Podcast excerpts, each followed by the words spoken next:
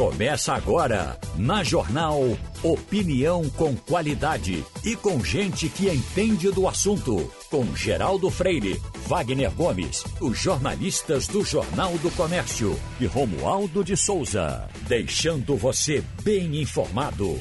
Passando a Limpo.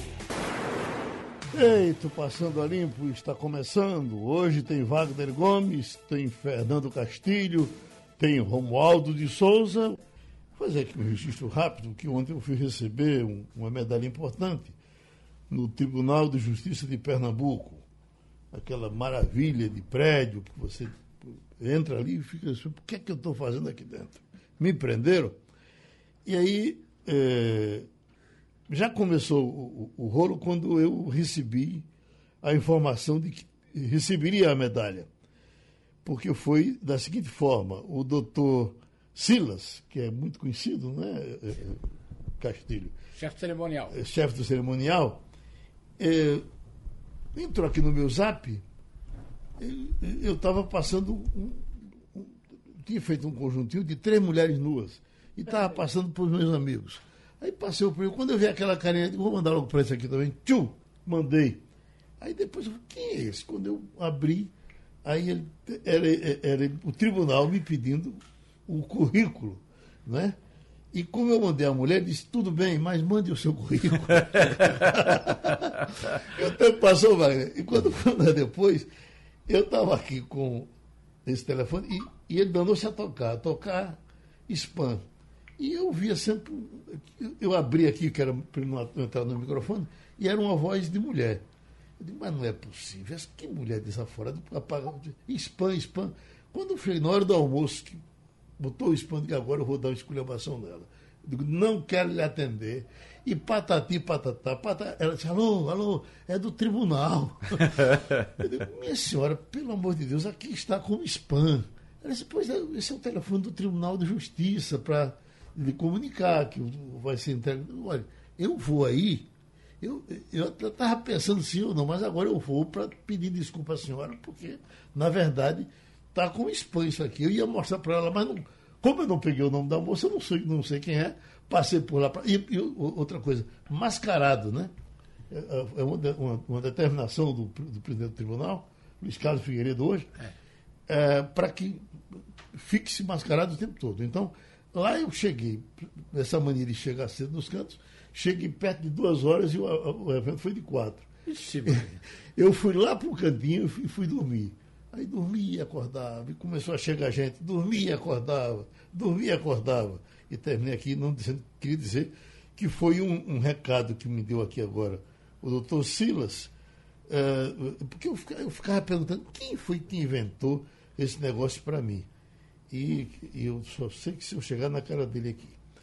Aí é, ele então mandou dizer que tinha sido doutor Paz Barreto, desembargador, e que lamentou muito não ter tido uh, o, o, não ter sido o momento ideal uh, diante de tanta gente que estava lá para que ele eh, me apresentasse ao doutor Paz Barreto, mas outra hora a gente se encontra, então para o doutor Silas, para o doutor Paz Barreto, para o doutor Luiz Carlos Figueiredo, enfim, para os amigos todos aí do Tribunal de Justiça, muito obrigado e, e vamos em frente.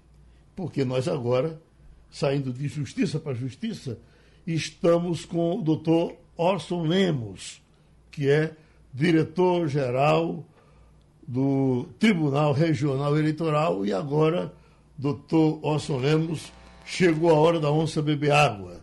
Se o senhor já estava tendo os seus expedientes gigantescos aí, agora, qual vai ser a sua hora de chegada e a sua hora de saída aí do tribunal? Bom dia, Geraldo. Primeiramente, parabéns pela medalha bem escolhida pelo Tribunal de Justiça Obrigado. de Pernambuco. Bem, a partir de agora, como você falou, beber água da onça, começou a campanha. Uhum. Estamos a menos de 50 dias. Nosso expediente já está de 8 às 19, o oficial. Porém, a gente chega aqui antes das 8 e sai bem depois das 19 e cada vez mais vai esticando, esticando, esticando, mas está tudo sob controle. Estamos cumprindo o calendário eleitoral, aguardamos para as comissões de propaganda, de representações, de logística de transporte de rua, mesários, estão todas elas em dia trabalhando. Esses tempos, uh, doutor Orson, sempre são também de muita tensão para a gente que trabalha na rádio, aqui com comunicação, porque existem aqueles limites. Você disse isso a mais, disse isso a menos. Eu não sei se o senhor se lembra, mas na eleição de Miguel Arraes uh, contra Zé Múcio, eu cheguei a, a, a, ser intimado aí ao TRE. Me parece que o presidente, quem presidiu aquela eleição, uh, foi o nosso, o nosso que, que inclusive foi, foi quem eh, construiu o tribunal do, do Tribunal da Jana Bezerra. O nome dele fugiu Nildo? da minha. Hum? Nildo? Não. Oh, rapaz, depois eu me lembro. Mas veja, que é só um detalhe. Eu fui, porque alguém teria denunciado que quando eu ria no microfone, nesse tempo eu fazia programas muito abertos, eu ria dizendo, arraiz, arraiz. Você imagina que, que loucura. Primeiro, eu não sei como, como se diria raiz rindo. Era isso que se dizia. Aí eu fui chamado para o tribunal. Enfim, aí são muitas as tensões, são muitas as, as denúncias que aparecem, às vezes justas e às vezes injustas. Então eu queria lhe perguntar: o que é que eu podia fazer até ontem que eu não posso fazer a partir de hoje? Por exemplo, aquelas pesquisas simuladas. Eu digo, eu fiz uma pesquisa aqui no estúdio e dos 20 que estão, 10 votam em fulano é, é, e, e, e 10 em ciclano. Eu não posso fazer mais isso, né? Pode não, Geraldo. A pesquisa simulada ou os enquetes conhecidos também, eles não estão mais possíveis a partir de agora só aqueles oficiais registrados com cinco dias de antecedência no site do TSE, e aí não havendo nenhuma impugnação é que se pode divulgar. Qualquer forma de enquete, pesquisa não oficial, isso aí pode sim ser notificado para representações que poderão vir contra o radialista ou a própria rádio ou qualquer outra pessoa. É, o Fernando Castilho, por exemplo, um rapaz de economia, eu gosto muito dele. Se ele fosse candidato, e eu quisesse botar no meu muro o nome dele, eu podia botar? Não. Ah, quando você tem que colocar o nome de. Agora tem que ser a, a paridade para todos. Se você tiver 12 candidatos a governo, tiver 10 candidatos a Senado, 600 candidatos a deputado, tem que dar igualdade a todos.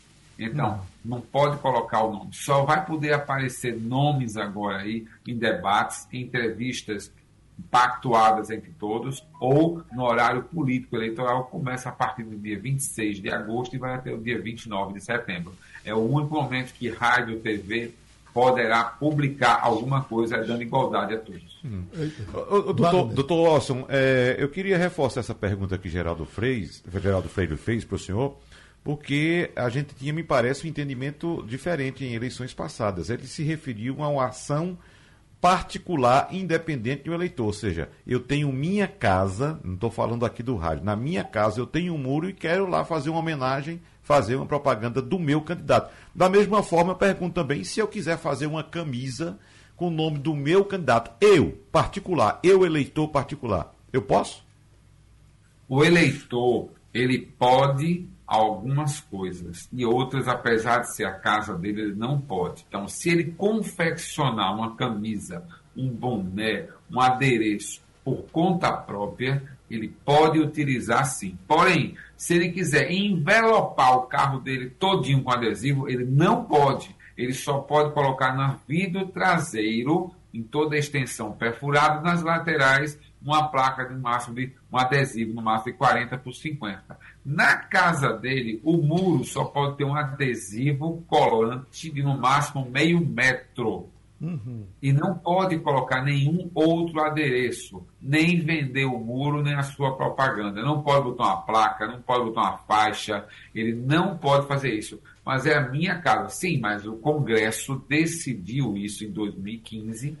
Então, nas eleições para 2018, é, foi algumas regras foram modificadas. Em 2020 a gente não aplicou elas porque a rua não podia ninguém ir na rua. Então ninguém pintou muro, ninguém fez propaganda em casa, era só pela internet. E agora é a primeira vez que os deputados vão para uma eleição com as regras de proibição de muro, proibição de cartazes, faixas, carro de som não pode ficar circulando. Então, essas regras, elas têm multas. E as multas mais caras são quem descumprir as regras da internet. O, o, o Wagner, hum. e, e eu entendo agora como justa essa decisão, porque o cara podia o seguinte, ele podia chegar e me pagar pelo muro, não é? Vou botar meu nome aqui no seu muro. O seu também, ele vai lá, compra o seu, compra de Castilho, compra de todos nós. Sim. E no final, cada um de nós dizia, não, é meu amigo e eu botei o nome dele. É, mas antes, inclusive, tinha a figura da autorização. Uhum. A pintura, desde que o dono da casa autorizasse, o doutor Austin pode explicar melhor isso, né? Tinha até, você colocava sua propaganda lá, Geraldo, no muro inteiro, Geraldo, Freire e tal, ah, candidato. Tinha, aí tinha embaixo autorização, autorizado tal, tinha informação que era autorizado, entendeu? Uhum. Agora, essa questão é, da propaganda individual tem outra dúvida, doutor Austin, porque, por exemplo, em interior, em eleições municipais principalmente, eu não digo nem agora, a gente não tem predominância de partido. Claro, para o candidato se registrar, ele tem que estar ligado, filiado a um partido. Mas no interior é o seguinte: é a bandeira com a cor do candidato. Ou verde, ou amarelo, ou vermelho, ou azul, ou laranja, seja lá qual for a cor. Eu posso colocar na minha casa uma bandeira com o nome do meu candidato? Bem, isso é exatamente o que a legislação ela não conseguiu alcançar e não é possível o TRE ter braços para olhar todas as casas dos moradores do Brasil e de Pernambuco. O que acontece é que a legislação for na residência particular só pode se é, expor muro não, adesivo de meio metro quadrado. Ele não fala se é no muro, se é no vidro, se é na porta, se é na janela. Muro. Ele não bota a palavra exclusivamente por muro. E aí ele fala, nas vias públicas pode uma bandeira. E aí você fala, ah, então eu posso botar a bandeira na via pública, privada não. Então ficou esse pequeno desejo na leitura, aonde a gente vê as bandeiras e às vezes a questão é, o juiz pode notificar? Pode, porque fala que nas residências particular apenas adesivo de meio metro quadrado. Então, e nas vias públicas pode a bandeira. Então, ele não falou nas residências pode a bandeira. Então, há esse pequeno é, detalhe na redação, em que deixa essa margem que tem juiz que notifica, tem juiz que não notifica, e a jurisprudência não tem julgamento dizendo assim, é proibido, é para multar. E aí, aí, fica aquela questão. Quando aparece, tem locais que o juiz manda notificar e manda tirar, porque a legislação fala na residência particular apenas adesivo de meio metro quadrado. Aqueles grupos que se formam no trânsito e ficam botando adesivos nos carros das pessoas, eles podem continuar fazendo a mesma coisa?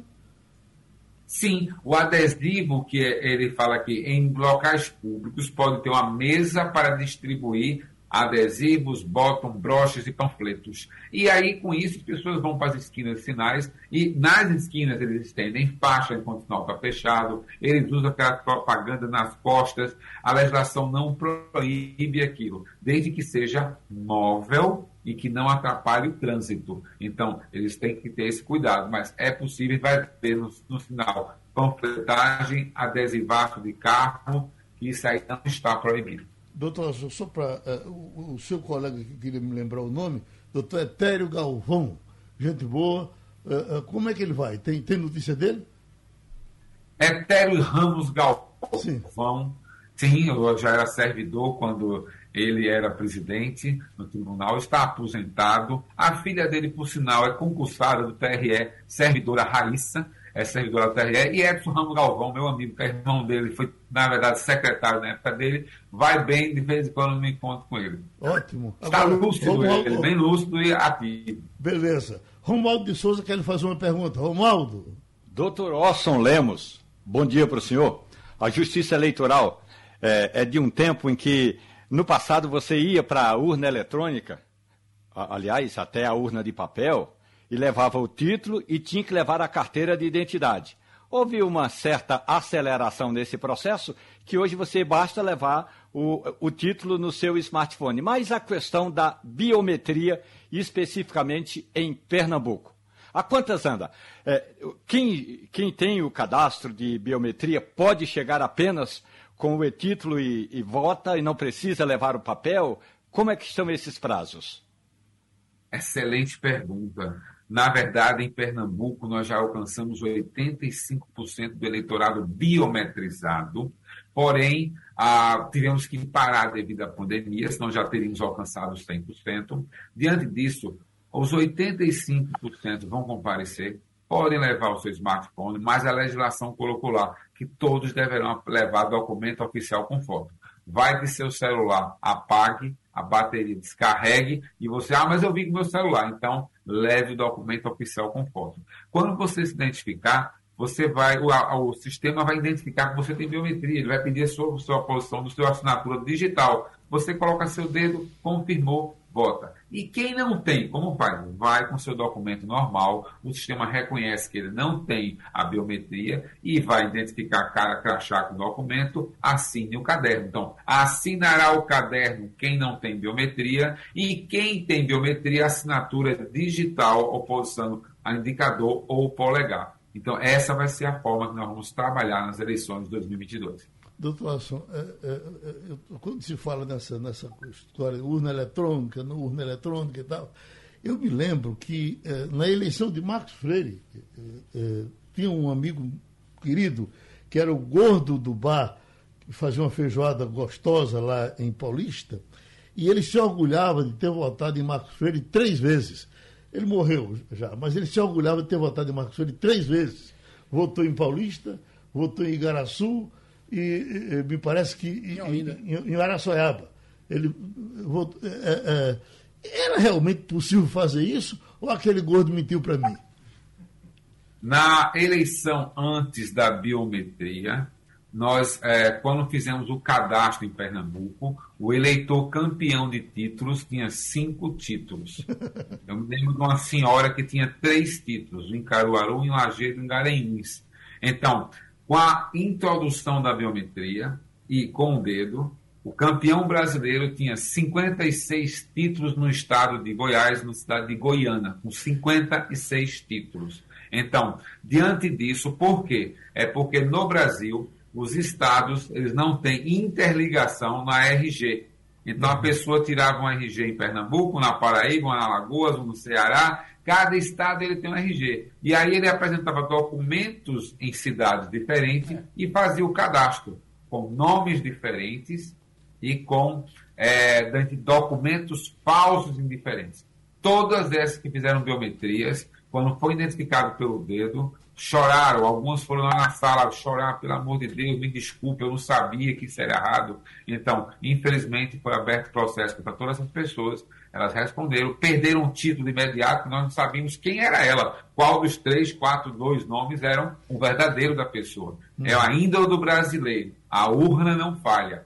A questão é que eles se cadastravam em duplicidade com documentos falsos de outras RG de Estado. Mas isso acabou com a biometria, porque você pode botar seu dedinho aqui, lá em Rondônia, Roraima, São Paulo, e o sistema que o TSE possui, ele identifica por mês 100 milhões de eleitores. Ele está fazendo um batimento constante a cada 40 dias. Fernando Castilho quer se despedir do senhor. Pois não, Castilho? Ó, Geraldo, primeiro eu queria dizer o seguinte, que seria um grande desperdício de espaço, tempo, botar meu nome no muro, porque eu não acredito que ninguém votaria em mim para nada, é porque não é pensa. minha função. Mas veja bem, mas eu queria fazer uma pergunta seguinte, uma curiosidade um pouco da minha área. Qual é o orçamento da eleição em Pernambuco? Quanto é que ela vai custar? Ou melhor, quanto é que está entrando no caixa do TRE para pagar essa eleição? Até para o nosso ouvinte é, entender que isso não é de graça, isso custa caro e que precisa ser valorizado. E o melhor jeito de valorizar isso é ir votar e votar com consciência. Boa pergunta. O Tribunal Superior Eleitoral já mandou orçamento desde o começo do ano para Pernambuco. Nós aprovamos o orçamento há mais de um ano anterior. É um orçamento enxuto e ele custará este ano 23 milhões para primeiro e segundo turno em Pernambuco. Então, se houver segundo turno, nós vamos alcançar tudo 23 milhões. Esse custo ele envolve só uh, o mesário recebe 45 reais. É um valor pequeno, mas quando você calcula por 90 mil, aí você encontra o valor de 4 milhões para o primeiro turno e 4 milhões para o segundo. Então, só de mesário é 8 milhões. Então, é R$ reais que vamos, você vai pagar por mesário. Mas somando para o cara, são com 4, 90 mil, dá um valor exorbitante de 8 milhões. Então, é o custo da democracia, mas é barato para termos o direito de escolher. E assim nós podemos escolher nossos candidatos. É um custo que vale a pena. Gastos exorbitantes que já foram gastos nesse país são gastos com outras coisas, é que devem ser cada vez mais apertados e coibidos. Doutor Asson, para a gente fechar mesmo, aquela dificuldade que estavam uh, uh, sendo previstas, aquelas dificuldades de que mesários poderiam se recusar, uh, não aceitar o convite do, do tribunal para trabalhar, ou dos tribunais para trabalhar com receio de violência, aquilo passou ou os senhores estão tendo problemas ainda? Bem, isso daí nem em Pernambuco eu constatei ao conversar com chefes de cartórios de várias cidades em Pernambuco e nenhum deles me confirmou isso. Eu não, Alcio, eu estou com banco de cadastro de voluntário. Então, eu entendi que pode ter ocorrido isso em outros estados. Aqui a eleição está tranquila, calma e sob controle. E os mesários se apresentaram como voluntários e nós alcançamos os nossos números de 88 mil mesários e mais de 8 mil administradores de local de pré-votação. É, de vez em quando é, é, o tribunal pede segurança extra. A gente tem o exército também nas ruas.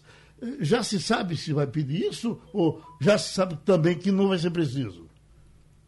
O TRE de Pernambuco, junto com o estado da Bahia, são os únicos dois estados do Nordeste em que não pedem forças armadas desde 1982. Então, aqui nós já temos o apoio do governo do estado, reuniões semanais sendo realizadas, aproximadamente 22 policia mil policiais militares estarão nas ruas de Pernambuco com o maior efetivo de eventos de policiais na rua, e eles têm garantido sempre essa calma e tranquilidade nas eleições. O Exército Brasileiro foi convocado em vários estados, no Nordeste, como eu falei a vocês, somente Bahia e Pernambuco, e custará para o TRE e para a União 110 milhões o uso das Forças Armadas. Já em Pernambuco, o governo ele paga para a diária do militar, o transporte do militar, para poder fazer esse trabalho aqui em Pernambuco. A gente agradece ao dirigente geral do Tribunal Regional Eleitoral de Pernambuco, Orson Lemos, essa participação no Passando a Limpo. Eu estou lendo aqui o seguinte: Ciro bate boca com jornalista no Roda Viva e pergunta por que essa hostilidade.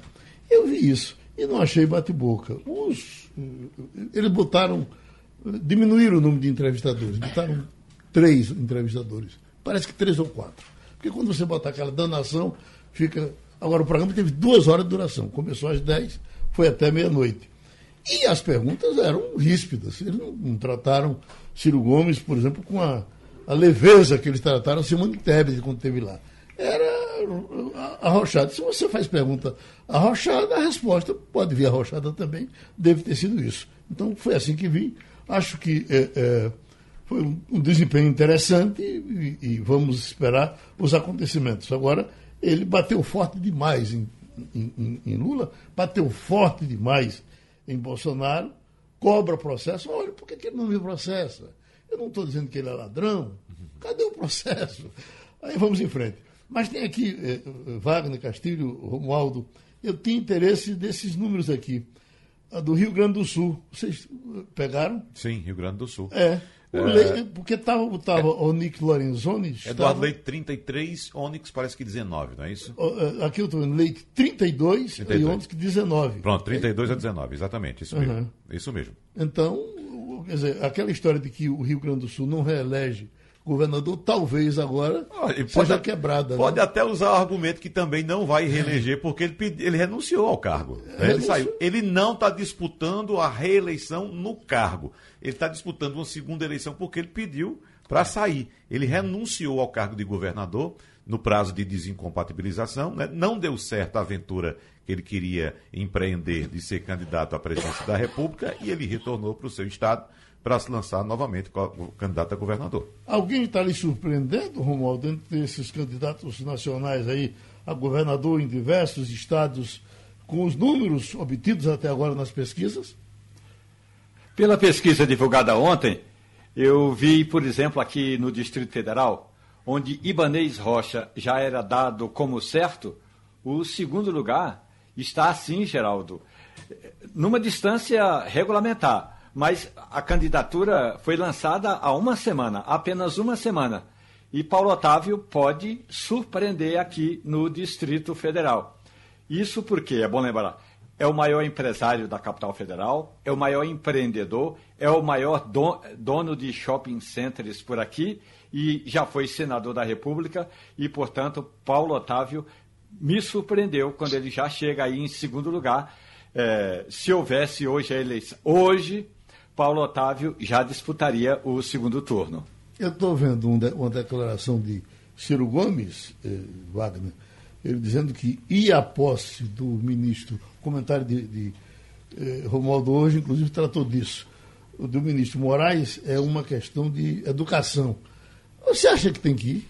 Geraldo, veja só, a posse de um presidente do Tribunal Superior Eleitoral sempre é prestigiada por presidentes da República, na verdade, presidente ex-presidentes, governadores, enfim, o um mundo político, né?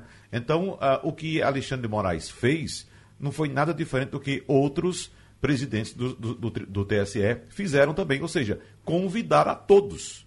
Então, claro que a posse ela, ela vai ser, vai ter uma, uma, uma medida de prestígio de acordo com a presença desses figurões. Se todos eles forem, significa que eles estão prestigiando o novo presidente, né? o novo presidente do Tribunal Superior Eleitoral. Se eu fosse, mas, se eu fosse candidato, Castilho, eu, eu, eu, dizia, olha, me desculpe, mas eu estou correndo atrás de voto e aí eu não vou arrumar voto.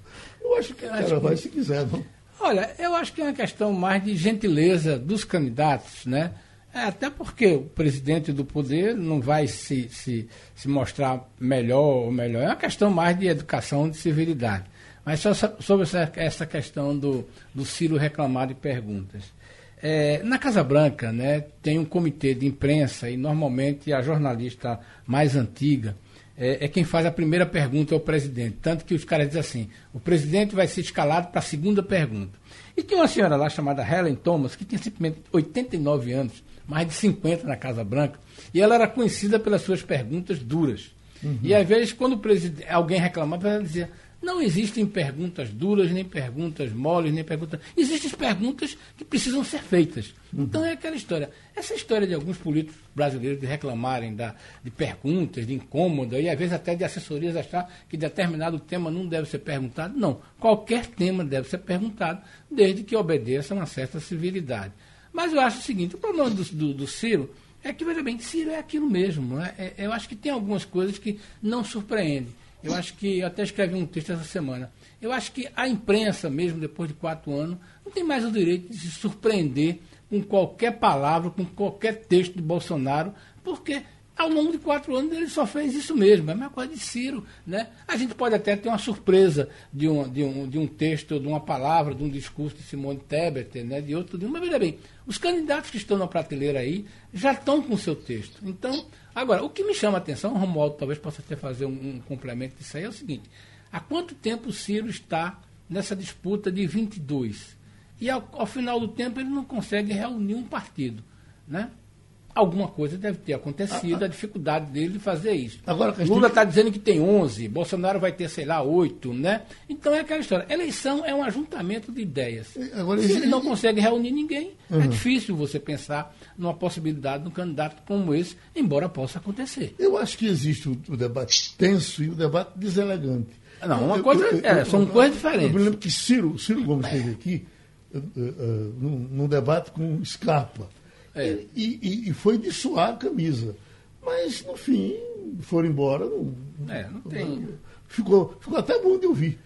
Se você não tem medo de.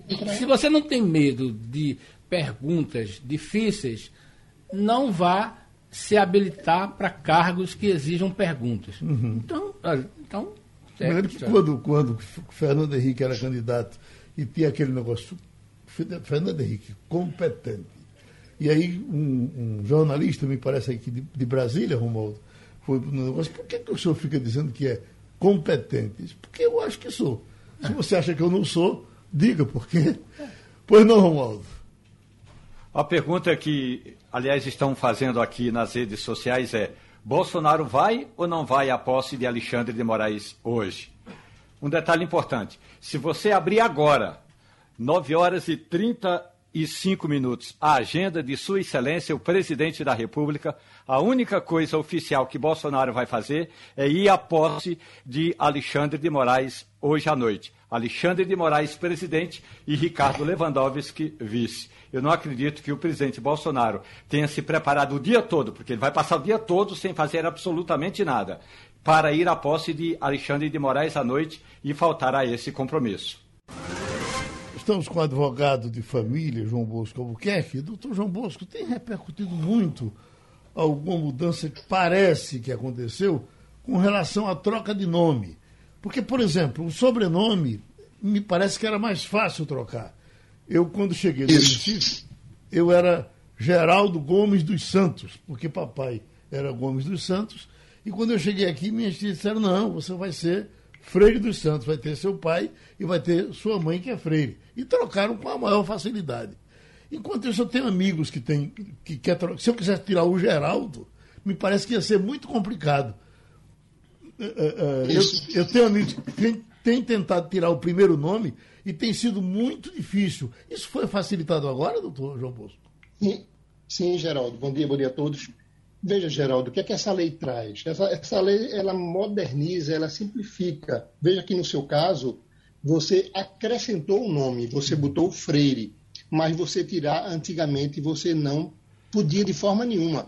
Você tinha que ir na justiça, tinha que ter intervenção judicial, e agora não, essa lei ela traz essa facilitação de tirar os, os, a justiça e colocar você junto ao cartório. Então, você pode agora, com a nova lei, Geraldo, ela permite a alteração não só do nome de família, do sobrenome, como também do prenome. Prenome era coisa, como você falou, o Geraldo, era a coisa mais difícil do mundo, você não conseguia, a não ser que fosse um prenome que levasse você a chacota, um nome que seu pai colocou, que você andava na rua, você era ridicularizado. Agora não.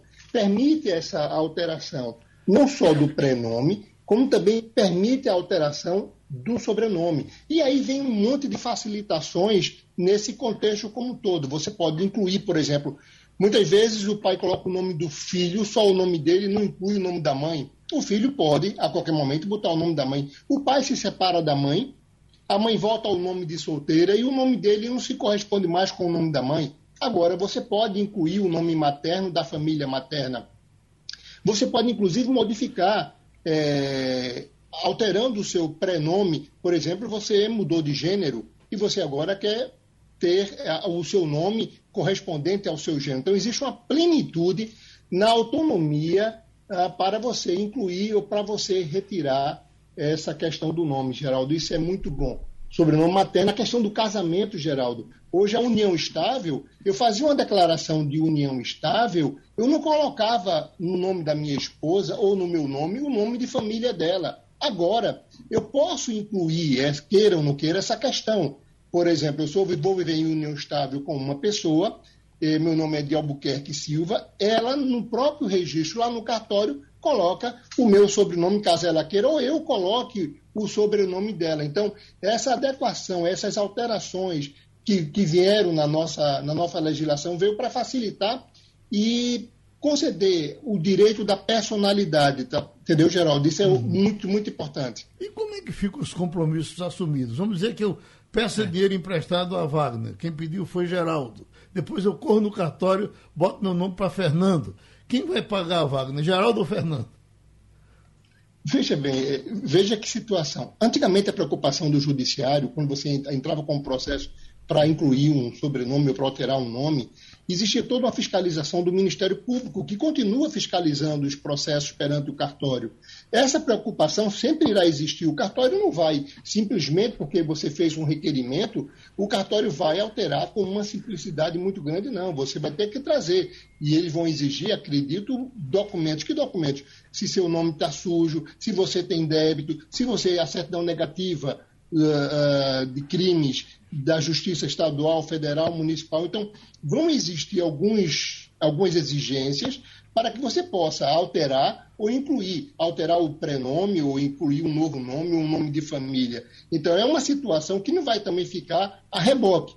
É, é, esse justo motivo, Geraldo, tem que ser comprovado em determinadas situações. Eu não posso meramente dizer eu quero mudar meu nome e sem juntar um papel e o cartório assim fazer. Não, vai ser fiscalizado também pelo Ministério Público. Hum. Doutor João, Castilho. doutor João, tem uma preocupação adicional essa de Geraldo.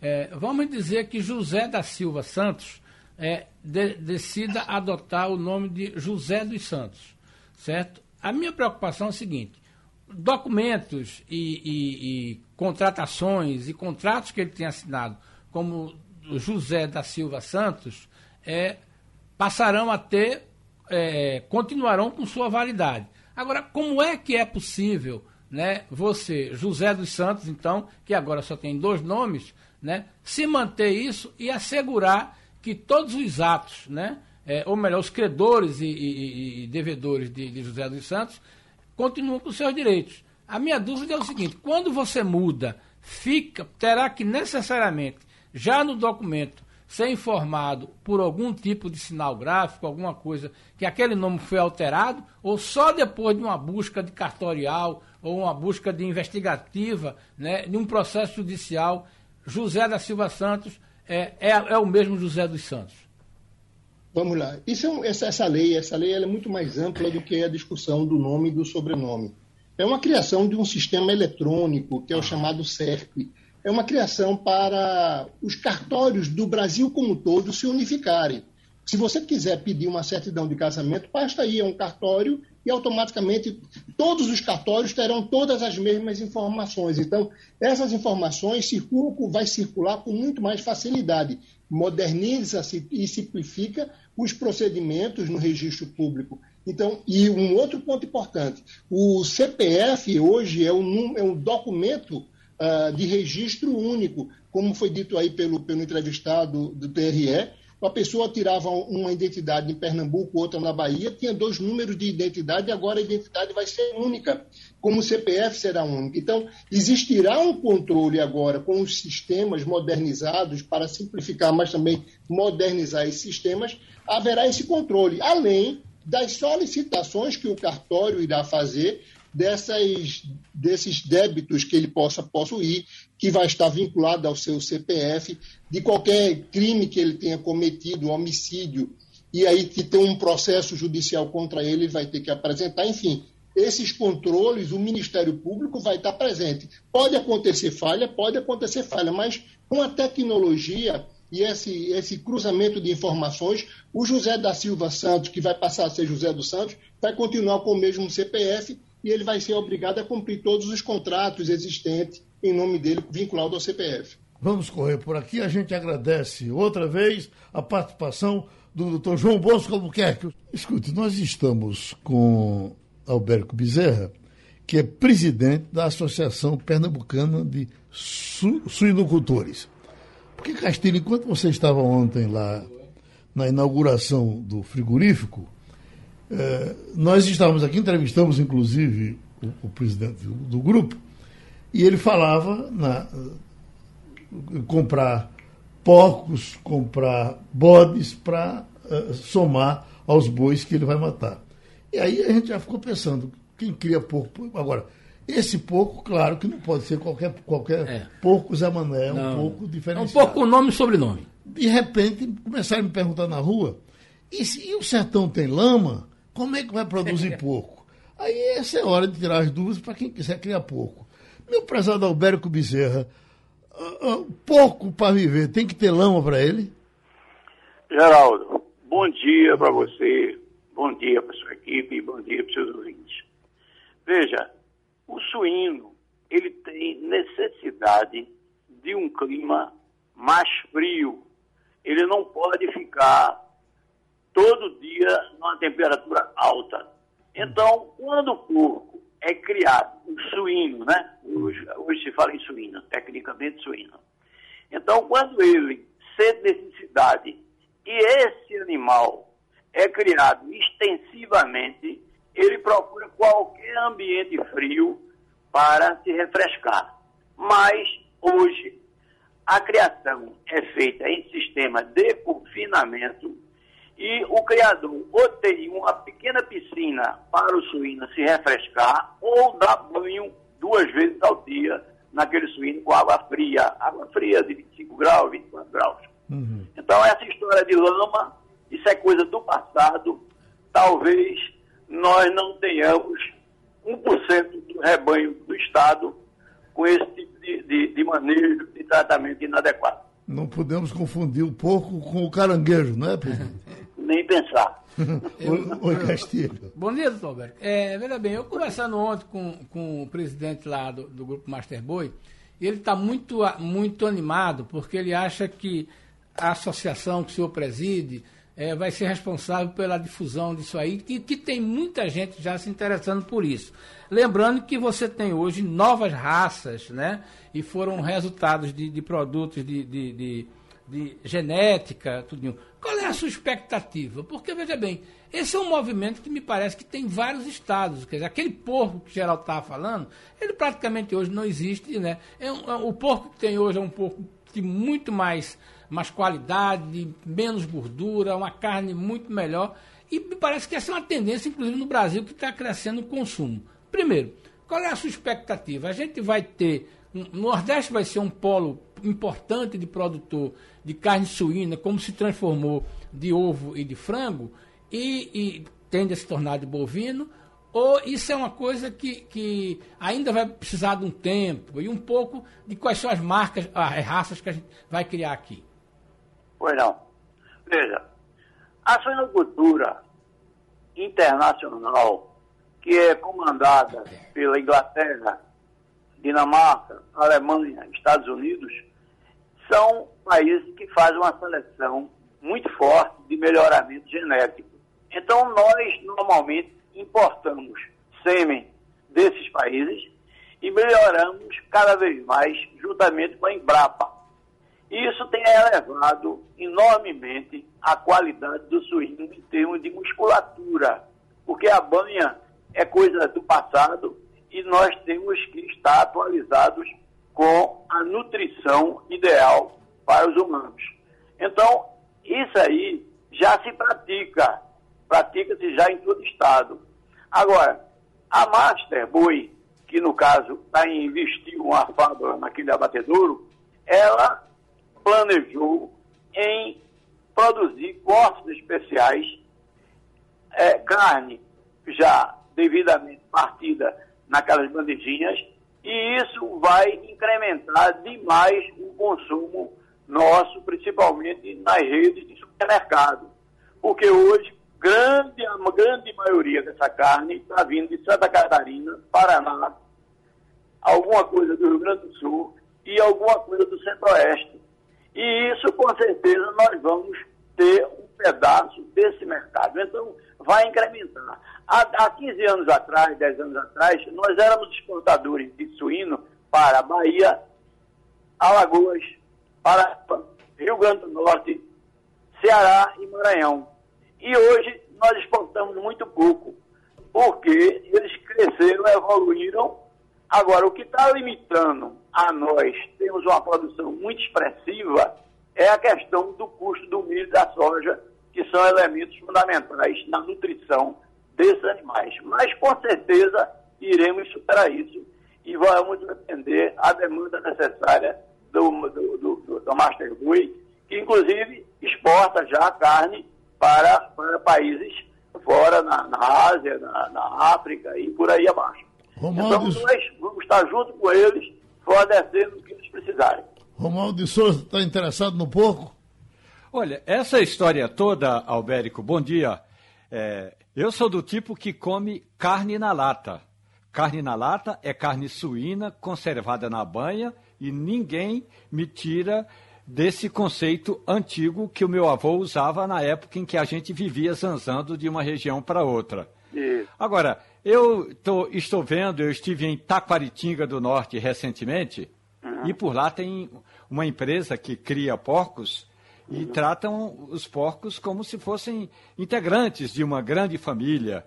Tem até música clássica, música do Frank Sinatra. Tem, tem de fato um tratamento especializado para que esses porcos sejam mais, digamos, felizes no dia a dia, porque isso é um conceito do ponto de vista do humano. Ninguém perguntou se o porco está contente, sabendo, imaginando, supondo que ele vai para o abatedouro depois. Ah. Sim. E, e qual seria a pergunta aí? O senhor acredita que é possível tratar o porco dessa forma, dizendo, ó, vamos botar música clássica para que o, uh, o porco, porco fique porco mais dançar. calmo. Vamos botar a música do Frank Sinatra para que ele fique mais romântico. É, são esses conceitos é, psicológicos que tem alguns, tratador, é, alguns produtores que estão levando para dentro, é, para a criação dos seus suínos. Pois não. Veja, com certeza, todo tipo de animal, bovino, suíno, caprino e ovino, adoram ouvir música. Não precisa ser clássica, mas pode ser qualquer música que seja agradável. Então, torna o ambiente mais tranquilo, o animal fica mais à vontade, e isso tem funcionado muito em termos de exposições. Isso é uma coisa que funciona muito bem, tem fundamento isso. Agora, ele lá faz esse tratamento porque ele tem um amor muito grande à suinocultura, né? Claro. Agora, nós temos uma alternativa no agreste meridional, que são as indústrias de queijo, que normalmente sobram um resíduo chamado soro, é do conhecimento de todos nós. E esse soro ele entra como complemento da ração milho, soja e outros microelementos e pequenos elementos. E isso ajuda e os animais melhora a rentabilidade para o criador e sem dúvida dá uma, um gosto especial à carne do suíno. Pronto, então a gente agradece ao senhor. Vamos comer um pouquinho mais tarde e vamos esperar depois esse porco que certamente virá é, muito mais organizado a partir desse esforço da Master Boy. O nosso Alberto Bezerra é presidente da Associação Pernambucana de Suinocultores. E Wagner, você está com uma pesquisa aí que não, Geraldo, é somente um detalhamento da pesquisa do IPEC que foi divulgada ontem à noite. Por né? Estado, né? É, por Estado, mas a eleição. Eu tenho é, é os, os, dados por, por governador, mas a eleição. Me chamou a atenção a eleição presidencial por Estado. Por exemplo, Santa Catarina você tem? Não, não temos. temos apenas... Rio Grande do Sul? Rio Grande do Sul tem. Rio uhum. Grande do Sul, Lula tem 40. Uh, Alckmin, oh, Alckmin, Lula tem 40, Bolsonaro 35, cenário de empate técnico. Não surpreende? É sul, né? É sul. Não, não surpreende, Geraldo. Uh, na verdade, eu achava que poderia ter Bolsonaro um pouco mais acima. Mas assim, Exatamente. assim, a gente já tinha uh, Lula já na, na, na, liderança no Rio Grande do Sul, mas assim, é um cenário de empate técnico. São Paulo que vinha aquela dúvida toda. Pois é, é, você está entrando no ponto importante, porque é o seguinte, São Paulo, Lula tem 43 e Bolsonaro 31, pela pesquisa do IPEC. Então foi um balde de água fria, de fato, em, em, em, na campanha de Bolsonaro, que ele esperava estar pelo menos empatado tecnicamente aí São não Paulo está. já é sudeste, né? É, São Paulo é sudeste. Minas Gerais, outro estado importante do sudeste. Aí Lula tem 42 e Bolsonaro 29. Então a diferença aí é muito, muito grande, grande é. né? Maior do que se esperava. Bolsonaro já esperava estar com uma mais colado em Lula também em Minas Gerais por causa dos auxílios da, da, da PEC Kamikaze, aquelas bondades todas, e não conseguiu. Aí vem é, Distrito Federal, aí Bolsonaro ganha, mas uhum. a gente sabe que o eleitorado do Distrito Federal é pequeno, né? Bolsonaro tem 40 e Lula tem 32, mesmo assim é apertado, né, pro Bolsonaro. Bolsonaro 40 e 32. E você se assustou uma vez aqui com os dados do Nordeste, veja só, vou trazer os dados de Pernambuco. Uhum. Lula aqui em Pernambuco tem 63% e Bolsonaro 22. É a maior diferença entre estados do Brasil é aqui em Pernambuco. Vinha sendo a Bahia, né? Bom, a Bahia também Eu não tenho dado forte. da Bahia agora. Uhum. Então, Uh, esses são os dados da eleição presidencial por estado. No Rio de Janeiro há empate técnico também, uhum. mas com Lula também à frente. Bolsonaro também esperava estar à frente numericamente no Rio de Janeiro e não está. Está empatado numericamente. Agora, outro dado que me chama a atenção, Geraldo. No primeiro turno, segundo a pesquisa do IPEC, Lula tem 44 e Bolsonaro 32. Uhum. Primeiro turno. Quando a gente vira para a simulação de segundo turno, Lula sai de 44, vai para 51 e Bolsonaro sai de 32 para 35. Ou seja, o aumento de Bolsonaro é muito pequeno para o segundo turno, mostrando aquilo que os analistas já diziam: Bolsonaro não fura a bolha dele. Ele trabalha na eleição somente para a bolha dele. Então veja que quem vota em Bolsonaro no primeiro turno, vota no segundo, mas ele não atrai voto de outras candidaturas. Quem atrai um pouco mais o voto de outras candidaturas é Lula, que sai de 44 para 51, um aumento de 7 pontos, enquanto Bolsonaro tem um aumento de apenas 3 pontos. Ô, Romualdo, e os estados do norte, Romualdo, são, são favoráveis a Bolsonaro? Geraldo, essa pesquisa de, é, divulgada aí que o Wagner está lendo não foi feita na região norte, mas o, a região norte continua sendo uma região em que o presidente, o candidato Jair Bolsonaro do PL, tem muito mais votos do que o adversário dele, Luiz Inácio Lula da Silva. Agora, uma questão importante é que essa pesquisa, onde ela foi feita, também trata da candidatura, porque é apenas uma vaga, da candidatura à vaga de senador da República. E aí é um, um aspecto importante.